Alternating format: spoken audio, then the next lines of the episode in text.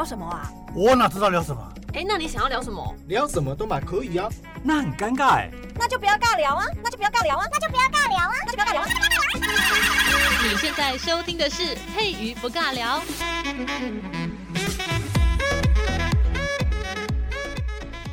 Hello，这里是佩瑜不尬聊，我是佩瑜。还记得我们上礼拜在讲乞丐吗？上礼拜呢比较贫困一点哦，所以我们这个礼拜要来讲一些比较有钱的内容。今天要讲的主题叫做千金哦，千金难买早知道，千金散尽还复来。还有什么是跟千金有关的？千金小姐、千金公子哥儿，呃，有吗？有这个东西吗？好啦，我们今天要来讲千金哦。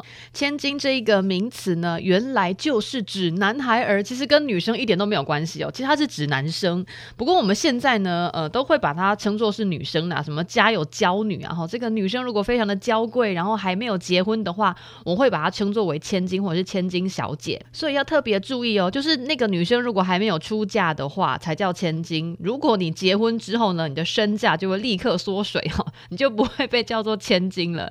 那不过在古代呢，千金最早其实是指男孩儿。不过我一看到那个文献里面记载说千金是指还没有嫁的女生，这个我可以理解啦。但是你一说她被嫁掉就掉价的话，我就。听着就觉得心情不是很好，为什么女生被嫁掉身价就会变低呢？怎么可以这样子？我们是货物吗？好过分哦！好啦，我们今天要讲到的这个千金最早指男孩儿到底是什么意思呢？我们从头说起哦。金子的这个金啊，它在古代它就是一个货币单位，因为秦始皇他统一六国之后，我们就统一了币制嘛，所以就会规定所谓的货币呢，它有分为两种，第一种就是黄金，因为黄金它是比较贵重的，它是上币，就是所谓。的币纸的币哦，那个硬币的币，币这个字呢有分为上跟下。那黄金因为它就是比较贵重，所以就把它称作为上币。那如果是要算有多少钱的话呢，它会有一个计量单位，那个计量单位叫做亿哈。亿怎么写？左边一个金子的金，右边一个多说无益的益，有益身体健康的那个益哦。那一个金字边哦，那这个字呢，它们是一个计量单位。那一亿呢，好就等于二十两。或者是二十四两，哈，是指这个黄金它的呃重量，它的重量有几两吧？那如果是二十两的话呢，或者是二十四两呢，我们就把它称作为一亿，哈，亿是一个计量的单位。就像就譬如说，我们要买那个买买一打矿泉水。一打所谓的打，它也是一个计量单位嘛，一打就几个，一打就是十二个，那半打就是六个，这个有概念吧？数学哈，很久没讲了，突然就觉得脑袋有点钝钝的哈。那么黄金既然是称为上币，那当然会有对等的下币嘛，下币就是指铜。铜钱的那个铜哈，铜就是下币，但是古人呢，他不会用亿哈，刚才说的计量单位，他们不会用亿或者是这个几两几两来称呼货币哦，他们是用金金子的金去称呼。譬如说，你要给我买这一匹马，然后这一匹马呢就要百金哈，他不会说这个要几亿哈，那个亿亿就是那个刚才讲到的计量单位，他们不会这么讲，他们会会说这匹马或者是呃这个宝贵的东西呢，它要几百斤。那我们回到汉代一下。汉代，如果你要讲黄金，它的单位要怎么说呢？在汉代，我们说这个黄金，它如果是一斤的黄金，什么叫一斤的黄金？归金当然哈，黄金是算重量的，因为它就是所谓的贵金属。像我们去外面，呃，如果用货币跟别人买东西，或者是用钞票买东西，你可能你你也不能说什么钞票印得很重，就 就是一百块的重量跟一千块的重量一样多的话，那到底是哪一叠钱的数量会比较多呢？废话，当然不能看重量啊！哈，如果我如果要看重量的话，那就是指它的那个本身的价值的那个贵金属的那个重量啦。所以呢，货币呢要有分两种方式。那黄金它本来就是贵金属，所以呢，我们要算它的重量而等于它的价值，不像我们的所谓的钞票。钞票再重，如果全部都是一角两角的那个一块钱两块钱的那个钞票的话，那那肯定不比一张一千块的钞票吧，对不对？虽然很轻，但是价值很高。这个就是货币的计算方式。那我们再拉回来，刚才讲到汉代，如果以一斤的黄金，一斤就是几对，不是一公斤哦，我们要卖两几两几斤几斤那个重量的那个斤哈。汉代呢，以一斤的黄金为一斤，金就是金子的金。刚才说到了金是古代的货币单位，那么这个是怎么知道的呢？在《史记》的《项羽本纪》里面就有记载哦，里面有一段故事，项王就说：“吾闻汉购我头千金一万户，就是项羽的脑袋呢值一千斤的黄金。可见项羽的脑袋真的还蛮重的，价值连。”连城哈，一千斤黄金啊，非常的贵重哈，不是说他的脑袋重量很重 啊就磅称没有啦哈，是它的价值非常的高，所以才会有人贴那个悬赏单，说如果你可以杀了那个项羽，然后把他的项上人头搬来给我的话呢，我就会送你千金哈，我会送你一千斤的黄金，然后还会给你就是有万户，钱蛮多的这样子。那么后来千金这个名词呢，它就引申为贵重的意思，因为就在我们的项羽本纪里面就有这么记载，就是哇塞，难道项羽的头真的给你的话，你真的会给他一千斤的黄金吗？啊，不知道到底是不是这么会这么阿萨里啊，就真的给一千斤的黄金，因为那真的是蛮多的哈。但这也象征说项羽的脑袋真的非常的贵重。所以呢，千金就引申为贵重的意思。然后从《项羽本纪》有这么的引用方式之后呢，后来就诞生了所谓的什么一字千金啦、一诺千金啊、春宵一刻值千金、什么五花马、千金裘，非常多的典故哦。你只要看到千金呢，然后放在一些文章对应里面的话，就会发现千金的用法就是指贵重的意思。一诺千金、一字千金就是代表非常贵重的意思哈。然后我们再讲讲其他的故事哈，在这个南史，南方的南，历史的史，南史。的谢鸿为传哈，这个记载里面呢，在南朝梁啊，南朝魏晋南北朝的那个南朝哈，南朝梁有一个著名文学家叫做谢斐，其实他呃他的老爸也非常的出名，他老爸是谢庄哈，谢庄可能大家就比较熟悉的，非常厉害的一位。一位算是历史人物啦，因为其实谢庄本身呢，他就是南朝宋的一个官员，他也是文学家，然后他还是宋太子右卫帅谢鸿为的儿子。反正呢，他们一家人都是读书人，所以在南史的谢鸿为传里面就有记载呢。那所以谢鸿为是谁呢？谢鸿为就是我们今天要讲的这个男主角的阿公。好，那我们今天要讲他的孙子哈，这一位文学家谢斐。这个斐怎么写哦？这个斐字蛮特别的，左边一个。那个肉部的那个部首，然后右边呢是一个出出入的出，就是呃出家人的出，出去的出哈，这个字念斐哈，谢斐，好，字敬冲，好，这是陈郡阳夏人，好，他是现在的这个河南太康人，好，反正呢，我们只要只要记得他是谢庄的儿子，非常厉害的一个小朋友哈。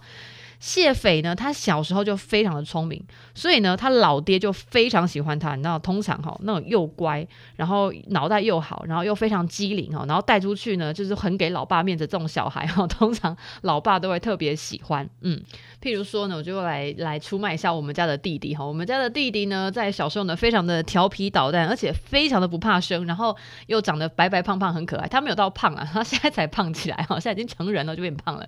以前小时候呢，就是瘦。瘦一条，然后小小只的，但是呢，因为又鬼灵精怪，然后重点是不怕生。然后我老爸呢，带着我家的这个可爱的弟弟呢出门，就是我我的我的亲弟弟哈，带着我弟出门的时候，因为我跟我弟差八岁，所以我就看他就是小屁孩一个，不会，现在不会屁了，现在已经长大了哈。所以在我弟小的时候啊，我每次看着我爸带着我弟出门啊，然后去参加一些活动，因为我爸是一个很喜欢参加社团活动的人，那他又很喜欢带着我弟去参加这些社团活动，因为有这个小朋友在的话呢，就是可以电哈，这个台语比较能够展现我想要表达的那个意思，就是就搞电呢，因为我弟非常不怕生，然后呢，不管遇到任何的陌生人，他都能够侃侃而谈，反正呢就是一个非常屁的小孩，然后又很喜欢聊天，然后又很会聊天，所以呢。很得长辈缘，那这个我们再拉回来，我们今天的主角卸妆的这个儿子哦，谢斐。谢斐小时候他非常聪明，所以呢，他老爹卸妆就非常喜欢他，所以就常常让他跟随左右。嗯，我怎么每次读到这一段都觉得很像看到我爸跟我弟弟很有既视 感哦。就是卸妆呢，每次出门的时候呢，还是去外面玩啊，都会带着他这可爱的儿子谢斐出门。然后谢斐他十岁的时候，大概小三哦，他就很会写文章。每次呢，这个上国文课呢，这个写作文课的时候呢，他的文章常常就是会拿得第一名。然后每次回家那个联络簿啊，都会被老师写说：“哎，你们家儿子谢斐很棒。”然后谢庄看到这个联络簿上面有老师呢品评他们家儿子的文章，那个那个谢庄就会非常的开心哈。那么有一次呢，谢庄就是带着他们家可爱的谢斐儿子呢，要去土山游玩，就一个一个旅游胜地。然后呢，他还真的老爹真的很好笑，他还跟谢斐讲说：“哎，儿子啊，我们现在呢要来给你一个命题作文，不是让你乱写哦，我有一个题目，让你就来写一篇文章吧。既然我们都有出来玩了，我们的命题就叫做‘今日游土山之’。”心得感想 之类的这种哦，天啊！我突然间想到这个题目，我就觉得好烂。这不是他们的题目啦，是我刚刚突然间乱想的哈。反正就是去外面玩的那一天呢，我们的谢庄就请他们家可爱的谢斐儿子呢，要去写一篇命题作文。然后谢斐还蛮厉害的，他拿过笔来就一气呵成哈。这个谢庄看了整个目瞪口呆，大喜过望。然后大家知道吗？谢庄他出门当然不会只带他儿子，他当然是跟着他一群狐朋狗友哈，也嗯。好兄弟，然后不要讲狐朋狗友，感觉好像男生出去玩都在都在乱玩，没有没有，带着儿子出门的，当然不能乱玩哈，这是有运动的哈，是要去土山游玩，不是去酒庄玩哈。然后同行的这个卸妆的朋友啊，就跟卸妆讲说，哎、老弟啊，诶，你们家这个儿子吼真的很厉害，是神童诶，将来一定会发达，一定会飞黄腾达哈。这个这样子一气呵成就可以把文章写出来，天哪，才小三呢，这个儿子是可造之才哦，不亏谢庄你也是一个文人，你教出来的孩子怎么都那么优秀这样子。然后谢庄听了整个就是尾巴翘起来，非常的开心，还摸着他儿子的后背就说，哎。我跟你说，这是吴家千金啊！哈，这个是在历史故事里面呢，就真的有流传出吴家千金，就把他的儿子呢，就是形容的非常的贵重。哈，我们这个小孩呢是千金哦，这么重要的一个小朋友。然后在那个时候的南朝宋，他其实还没有被齐啊，没有被梁啊这两个朝代所取代。然后那个时候的谢斐的名声哦，他甚至传到了宋孝武帝的耳里哦。那我们先来讲一下宋孝武帝是谁？宋孝武帝呢，他还没有成为这个。帝王的时候呢，他其实也就是很一般的皇家里面的人哦。那我们先来讲一下，在宋孝武帝之前呢，上一位王叫做宋文帝，文章的文，宋文帝。那么在宋文帝在当值，哎，怎么讲讲当值好奇怪？他还在当皇帝的时候呢，那个时候就已经知道谢庄这个人了哈，就是他老爸，就是谢斐他老爸谢庄。因为谢庄他七岁的时候哈，他比这个他比谢斐呢，比他儿子哈还要再聪明一点点哦，七岁。小一就可以写文章了，而且非常的读懂那些《论语》的内容。然后长大之后呢，就有到那个官场去做官。然后宋文帝也非常的赏识他。然后一开始呢，其实他就有在朝廷里面工作。然后在朝廷里面工作的时候，大家都知道哈，朝廷里面真的是勾心斗角哈。宋文帝呢，接下来呢，到底是要谁当皇帝呢，还不好说。然后那一年啊，在那个元嘉三十年哦，反正我我觉得大家如果听年代应该会。直接疯掉，我们就直接讲故事就好了。宋文帝呢，他下一位要继承的那个人呢，那个太子呢，然后太子他其实可能有一些。跟他的他可能跟他爸爸有一些过节，所以宋文帝的这个太子，叫做刘绍哈，他就发动兵变哈，他杀了他爸爸，然后来继位哈。他可能我就觉得很奇怪，干嘛要杀了他爸爸？反正呢，他就是把他爸爸给干掉了，然后他要继位。但是因为你是杀了父亲去继位的，那这样子的一件事情呢，在朝廷一定会发生动荡。所以呢，在同一年，那个武陵王刘俊啊，他们就发起了这个起兵要讨伐，说你怎么可以去杀了你爸爸，然后来继位呢？这个不。OK，所以这个武陵王刘俊啊，他们就起兵讨伐，然后刘俊呢就秘密的将这个讨伐的檄文，所谓的檄文是什么？檄文就是古代啊，在用征用于征召或者是声讨的这种官方的文书。譬如说，我现在要干掉你哈，那我必须要有这个所谓的要发公文，我觉得讲公文可能比较好理解。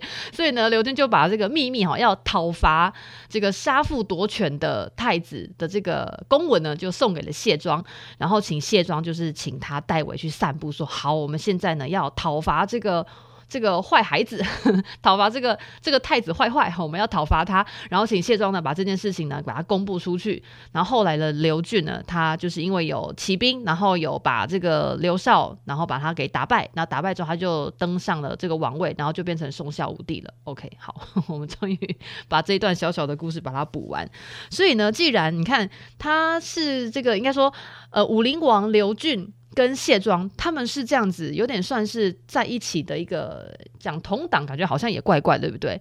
他们两个呢，应该算是出生入死的哈，一起把这个王权夺回来手中的呃这个好盟友，他们是算是一挂的哈，这个就是歃血为盟的这种感觉，所以他们两个感情也非常好。所以他们感情非常好的话，然后他又知道说这个哎谢庄呢有个儿子哦谢斐也是非常的优秀，那所以呢他也是所谓的爱屋及乌嘛，他也会非常的去照顾谢斐哈，就是谢庄他儿子。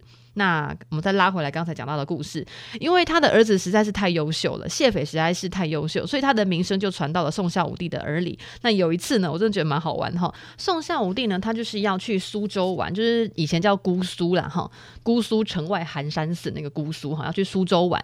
然后呢，宋孝武帝他知道那个谢庄他会跟他一起去，他就跟那个谢庄讲说：“哎、谢庄，那个我们要我们要去苏州，可能要玩一阵子。然后你们家那个儿子实在是太优秀太可爱了，可不可以把你们家那个谢斐也一起带出去啊，有指定哦。然后啊，因为大家都知道哈，你这样带小朋友出去玩啊，这个小朋友呢，他怎么样才可以展现这个小朋友非常的优秀？但就是写文章啦，就像哎，来唱首歌来听听，哎，跳一支舞来看看哈。然后这个小朋友带出门就是哎，写一篇文章来让大家娱乐娱乐一下。所以呢，这个我们的宋孝武帝也跟我们的谢庄讲说，哎，那个跟你们家儿子讲哈，跟我们出去玩，然后呢还要有一个这个活动，那这个。活动就是要写一篇文章，这篇文章叫做动景站哈。我虽然已经有为大家去查过什么叫动景站，但是我真的不知道什么叫动景站，听起来很像那个关东煮，就怪怪的哈。跟关东煮完全没关系啦哈。大家知道的话，说不定可以留言给我哈，来求救一下，因为我真的找不到这个资料。动景站那个动呢，就是洞穴的洞，景就是那个井水的井。赞就是嗯，就是那个赞，很赞的赞，然后去掉言字边哦，动景赞。那宋孝武帝呢，就以动景赞为题，让谢斐呢去写一篇文章。那谢斐真的是非常的优秀啊，轻轻松松就马上完成了这篇文章哦。然后宋孝武帝看完之后就很感叹哈，非常非常的吃惊，然后又觉得非常的佩服，然后又觉得哎，实在是。太优秀了，怎么我们家都生不出这样子的小孩哈？为什么是卸妆生的出来，我生不出来这样子？他就说虽小其同也哈哦。那你要叫谁喊？叫谁？那也叫叫你要叫你要优秀哈，真的是怕婆啊，非常的高兴。然后谢斐呢，后来也真的是有成为非常著名的文学家啦，还官至尚书令，非常的优秀。那么千金这一个比喻呢，也就从那个时候就流传下来。但是 但是千金所形容的对象呢，是专门指男生哦，不是指女生哦，而且是男孩儿，是这个嗯年纪还比较小的叫千金。如果你已经长了三四十岁了，不会叫你千金哈。那么到了元朝啊，张国宾这位。位作曲家，应应该算是剧作家。他写了一个故事，叫做《薛仁贵荣归故里》啊。薛仁贵的故事大家应该知道嘛？哈，薛仁贵荣归故里啊。这个戏剧里面呢，他在里面才把“千金”这两个字。哦，应该说“千金”这个名词呢，跟女生、女孩儿哈，把它联想在一起哦。那里面是这么写的，他说：“小姐也，我则是个庶民百姓之女，你乃是官宦人家的千金小姐，请自稳便。”哈，那么既然张国斌他在他的戏剧当中有用“千金”这两个字，“千金”这个名词去形容女生的话，那其实我们可以去推测，在这之前哦，这个民间就已经把“千金”这一个原始的意涵，把它拿来挪用。把它称为女孩儿了，不是只有男生可以使用千金来形容这个男生非常的贵重，这个男孩儿很贵重。其实呢，我们可以把它使用在女生身上。那么张国斌也只是在他的戏剧当中有使用“千金小姐”这一个称谓。那么到了现在，所谓的“千金”这个含义，它也已经定型哦，来专门去指称所谓的未婚女性哦。哎，我觉得讲女性也蛮奇怪，应该讲女子，因为讲女性的话，现在很多女生她并没有婚嫁哈，她可能已经五六十岁了，她也是还是单身，她也还没有出嫁。那用五六十岁的年纪，然后用千金来形容，我觉得有一点怪怪的。她还是指比较年轻一点的未婚女子，哈，女子，嗯，不是女士哦，哈，好，这个年纪可能会比较高一点点哦。好，那我们今天呢就差不多讲到这边。千金本来是指男生、男孩儿，但是现在呢我们就专门指女生喽。那除非呢你要形容的东西是非常贵重，然后跟性别没有关系的话，那还是可以用千金去形容啊，什么千金一诺啊，一诺千金，一字千金哈，这个就是指很贵重的意思。好，那我们今天就先到这里，拜喽。